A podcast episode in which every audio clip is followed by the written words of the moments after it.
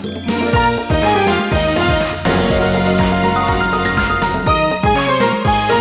てるから作るまでリサイクルの天才ライフアシストチャンネル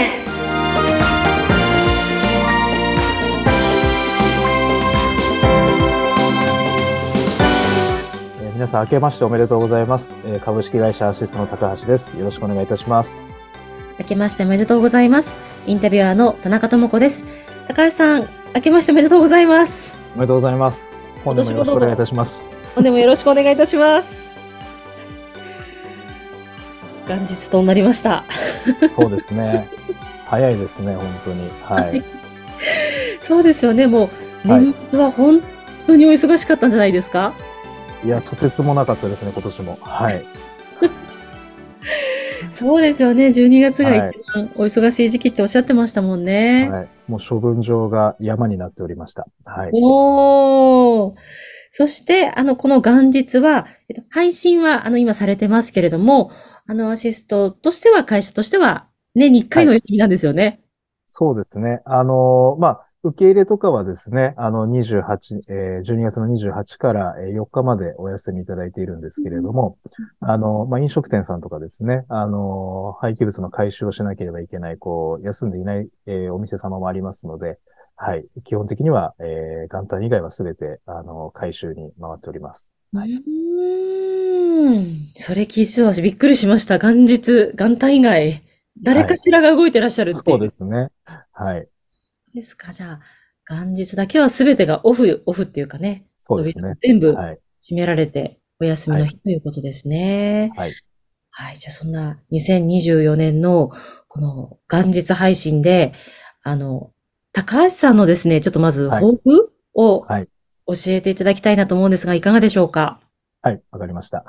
えっとですね、まあ、あの、昨年からですね、あの、水平リサイクル、えーこのチャンネルでもですね、あの、よくお話しさせてもらってるんですけれども、まあ、あの、羽毛布団ですとか、えー洋服ですとか、まあ、そういったものの、えー再利用ですね、あの、CO2 を下げて、新しいものに、えー変えていこう。で、また、あの、使っていこうということで 取り組んでおりますけれども、えーここの、まあ、SDGs とかですね、カーボンニュートラル、えーこういった部分の、えー取り組みっていうのをですね、さらに拡大してですね、あの、より一層ですね、あの、廃棄物のですね、こう、リサイクル率っていうものを、えー今、えー75%ぐらいなんですけれども、まあこれが、えー本当にあの80%超えられるようにですね、あのー目指して、えーそれの取り組みをですね、えーやっていくっていうことですね。なので、あの、本当にだからこの品目、え今、羽毛布団ですとか、プラスチックですとか、えー衣類とかってありますけれども、まあ、こういった新たな品目をですね、どんどん増やしていく、そういう年にしていきたいなと、えー思っております。うんすごい真面目な目標が返ってきました。はい。もうそこは本当にちょっと今、力入れていくっていうところですねうん。はい。75%から80%はい。ですね。5%上げるっていうのは、こうどのぐらいこう難しいものなんですか？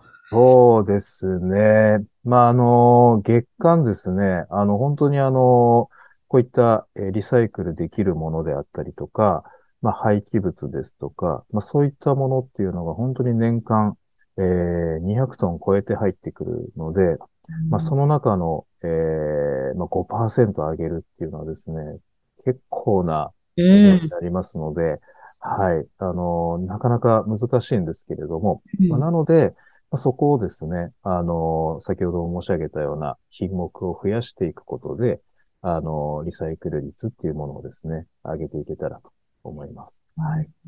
なので、本当にだから、あの、なんていうんですかね、こう、まあ、固定観念捨ててですね、はい。あの、どういうことができるかっていうことをですね、あの、本当に、あの、ゼロベースでというか、はい、考えて、今までの常識とはまた違う考え方をしていかなきゃいけないなと思っております。うーん。固定観念を捨てる。はい。そうですね。あの、もう、廃棄物はこういうふうに処分するっていう、まあ、業界的な流れっていうのはありますけれども、まあ、それをですね、あの、まあ、もうちょっと違うやり方があるんじゃないかっていうですね、ものの見方を変えていくというかですね、まあ、そういうふうなことまでやっていかないと、この5%っていうのはすごく難しいんではないかなと思っております。その固定概念を変えると私もう大賛成です。なんか、はいあ。そうあるべきとか、もともとそうだったみたいなものってどうしてもその通りにやっぱり考え方とかやり方がなっちゃいます、なっちゃいますよね。そうですね。はい。でもなんか捉え方を変えたり、ちょっとこう、あの、もっと新しい方法ないかなってちょっと考えてみることで、新しい方法って出てくる可能性ありますからね。そうですね。はい。うーんやっぱりそういう新しい方法を開拓していかないと、このパーセンテージは上がらないってことなんですね。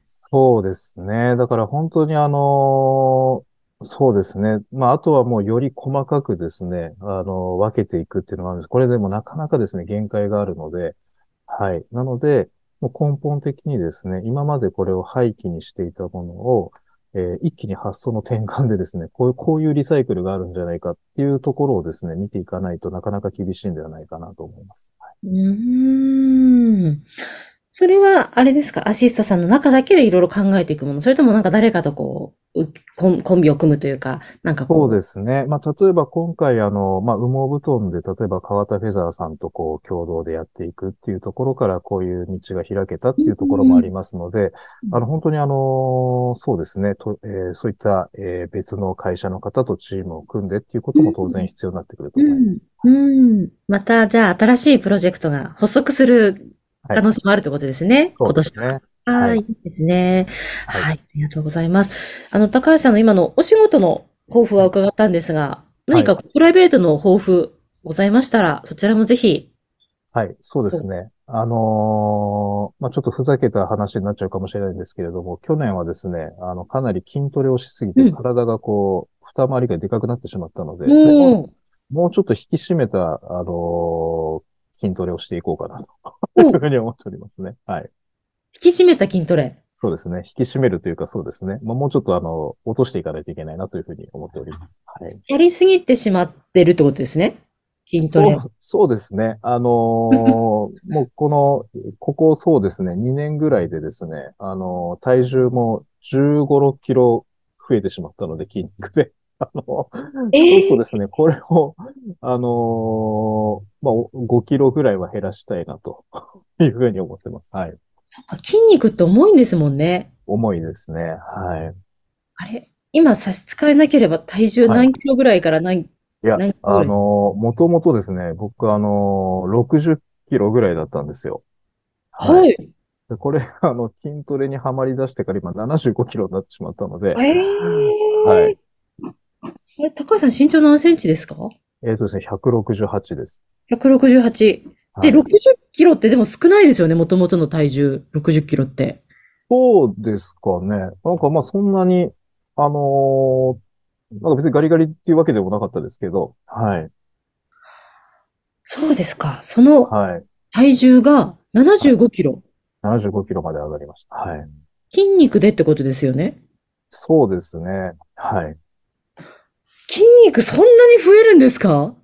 うーん、なんかそうですね。だから、えー以前着ていたスーツはもうすべて入らない状態になってしまいました。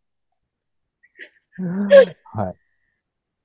そうですか。はいあのーえ、ご自身としてはベストの体重は何キロぐらい？ベストはですね、まあ、やっぱりなんか、65まではいかないんですけど、それぐらいの時がやっぱりなんかこう、それはそれですごく体調的にはいいんですけど、ただあの、こんだけあの、体重増えたことが今まで人生でなかったので、うん。はい。えーただこれはこれでですね、あの、まあ、筋肉があるっていう部分で、あの、健康面ではですね、なかなか、えー快調なんですけれども、うんうんただその、着たい洋服が着れないとかですね、まあそういうんそういった弊害が出てくるので、あの、もうちょっと、もうちょっと締めようかなっていうふうに思ってます。はい。なるほど。じゃあ今年はもうちょっと締める。5キロぐらい。そうですね。5キロ、5キロ減らす。はい。それですね。はい。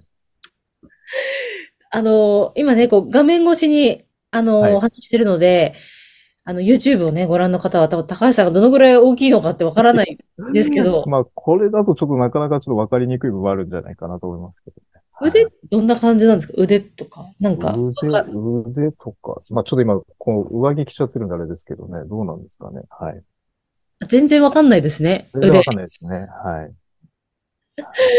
わかりました。じゃあ、個人の目標としては、ちょっと筋肉をもうちょっと、そうですね。はいはい。締め、あ締める。のー、どれぐらいかっていうと、あのー、一般のその粗大ゴミのお客さんのお見積もりに行くと、はい。あの、あ、こんなになんかこう力持ちそうな人が来てくれるんなら安心ですねってよく言われます。はあ、女性の方によくそれは言われます。はい。そんなにですか？じゃあ、あの、今度じゃあ高橋さんの全身写真をですね、この YouTube チャンネルで出えし、出しましょうか。そうですね。はい。ちょっとそこまでにちょっとさらに仕上げてまいりたはい。できれば、60キロ台の高橋さんと、はい。75キロの高橋さんと、はいちょっと全身で筋肉がわかるようなものをですね、はい。